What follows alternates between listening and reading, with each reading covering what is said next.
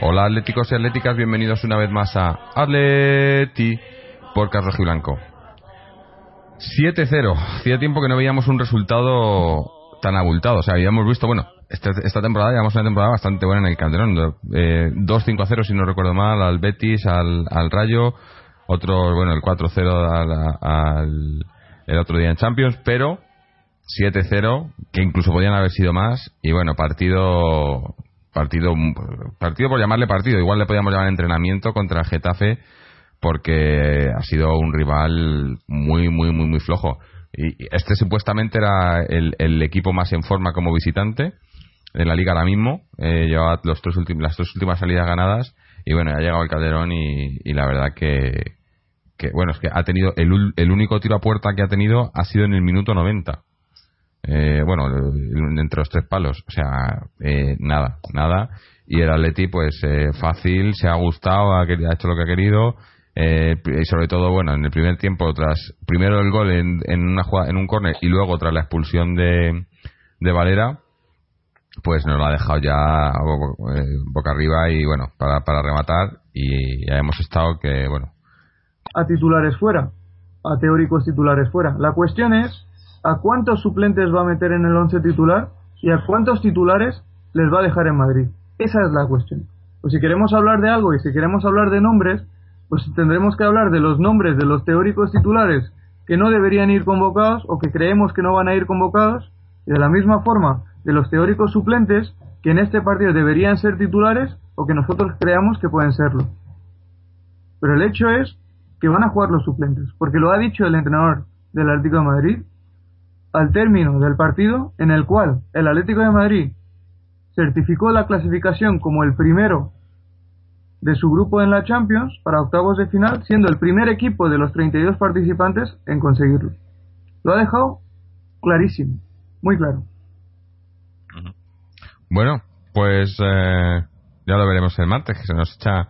Eh, es un poco extraño, ¿no? Tenemos dos semanas en las que apenas hay fútbol, así hay fútbol internacional, pero ya veis, amistosos, que no sé, para los que sigáis un poco, eh, eh, sin, sin, mucho sentido, pero luego tienes, eh, de repente, pues eso, estamos dos semanas sin liga y ahora tenemos, jugamos el hoy, hoy, hoy sábado, bueno, ya domingo, luego el martes, luego el sábado otra vez, luego, o sea, de locos, ¿no? Pero bueno, ya sabemos que además como este, el, el año que viene mundial, pues se comprime todo esto un poco más. Así que, bueno, ya veremos, veremos el martes, que además es un partido, ¿no? Juega el martes a las 6 de la tarde, creo, porque obviamente jugando en Rusia, pues eh, no quiere jugar por la noche que te congeles. Eh, ya ya veremos a ver qué, pasa, pero si, si como dices, va, va dar, eh, ha dicho el mismo Simeone que van, que van a jugar los no habituales, pues creo que puede ser un partido interesante, ¿no? Eh, también puede ser un partido aburrido, ¿no? Porque no jugándonos nada, pero el Zenit sí que se juega cosas, ¿no? Entonces sí que puede ser un partido interesante. Y podemos... Eh... Viene de, perder en casa contra, creo que el octavo, noveno clasificado de la liga. Mm. Marcha líder, está, está primero en la liga rusa.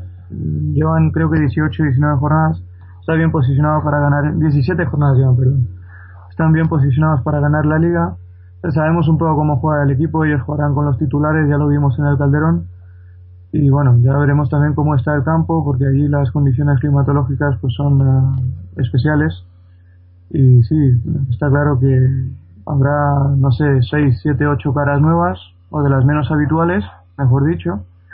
Pero como estamos hablando, como Carlos ha dicho, que está convencido de que el Atlético puede sumar 90 puntos, y Fernando ha dicho que está que hay que exigirle al equipo luchar por la liga, pues entiendo que los dos piensan que los 11 menos habituales tienen nivel para, para salir en cualquier momento y rendir y ayudarle al equipo y conducirlo hacia la victoria. Pues en ese sentido estoy muy tranquilo.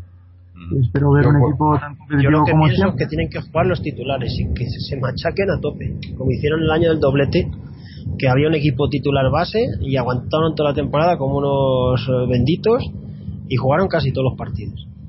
Los suplentes en la temporada del doblete no había Liga de Campeones.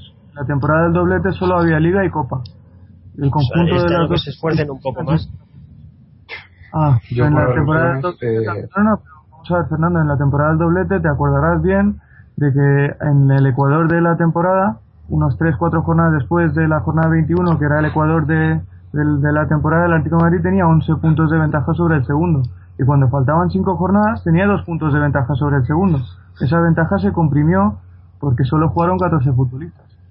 Y en ese momento, el margen de error en la liga era mucho más grande, porque en ese momento, en la jornada 38, y utilizamos eso como punto de referencia, porque ahora ya no hay campeonatos de 42 jornadas, pues en esa temporada, en la jornada 38, el Atlético de Madrid tenía 77 puntos. Y si el Atlético de Madrid hubiera tenido 77 y no 76 como los que tuvo la temporada pasada, habría acabado a 23 puntos del campeón y no a 24 como acabó la temporada pasada.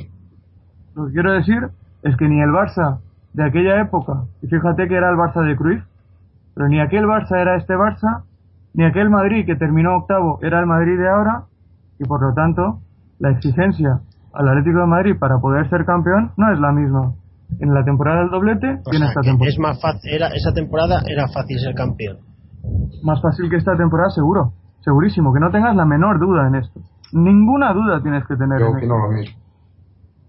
Yo opino lo mismo, pero sobre. Pues yo no lo, veo, yo no lo vi nada fácil, porque veníamos de dos años de casi bajar a segunda y de repente ganamos la liga. No, no, pero vamos a ver. El hecho de que viniéramos de acabar decimocuartos la temporada anterior no quiere decir nada, solo quiere decir que en, ese, en esa temporada... Quiere decir que estábamos hechos una escoria.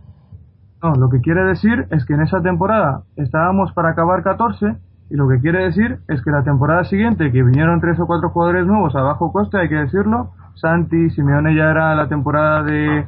era la segunda temporada, la temporada ya se había agotado, luego algún otro jugador también, creo que el lateral vino aquella temporada, vino el portero, Molina, uno de los mejores porteros en la historia del Atlético de Madrid, pues esos jugadores aportaron ese plus de calidad para que el equipo diera ese salto y que ganara una liga que en aquella temporada era muchísimo más fácil, pero muchísimo más fácil que la que estamos que en la que estamos compitiendo en la actualidad.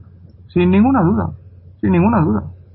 Pero sin ninguna Yo no lo veo tan fácil, vamos, han de ganar partidos difíciles. Claro, claro, y por eso, fíjate, si nos costaban ganar partidos ahí, si la, la jornada decisiva... Cualquier equipo te podía ganar, y ahora hay, hay partidos que los ganas con sin hacer nada. No, no, sin hacer nada no, sin hacer nada no, sin hacer nada no. Eh, de hecho, hay una estadística que en la jornada 13 de, de aquella temporada, y seguramente me, estaré confundiendo en los números, no por mucho, pero por algo, la jornada 13 habíamos marcado 28 29 goles y solo encajamos 4 en la jornada 13 del año del doblete.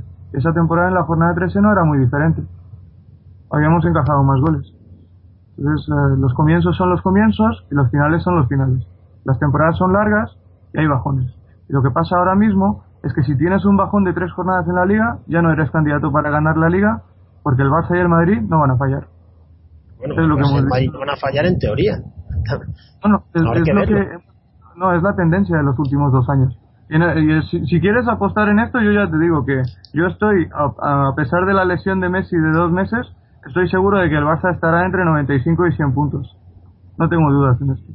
Bueno, ya veremos. Fíjate, me pregunta, me pregunta Carlos cosas como en dónde creo que va a acabar el Getafe y el Rayo y estas cosas y no me preguntas lo, más importante, dónde creo que, que va a estar la, la, exigencia para ganar la liga. Pues ya te digo, que creo que el Barça estará entre 95 y 100 puntos de esta temporada. Sin que me lo preguntes, yo ya te lo digo. ¿Vale? Bueno. Me lo, me lo, Sí, lo tienes apuntado, vamos, seguro. bueno, pues creo que vamos a, terminar con esto el programa por hoy. Em, ya os digo, tenemos ese partido el martes, me imagino que grabaremos después del partido o, el día siguiente para comentarlo, a ver si, podemos eh, estar hablando pues eso, de, jugadores, eh, o otros a los que no podemos ver tanto y a ver qué impresión nos dejan.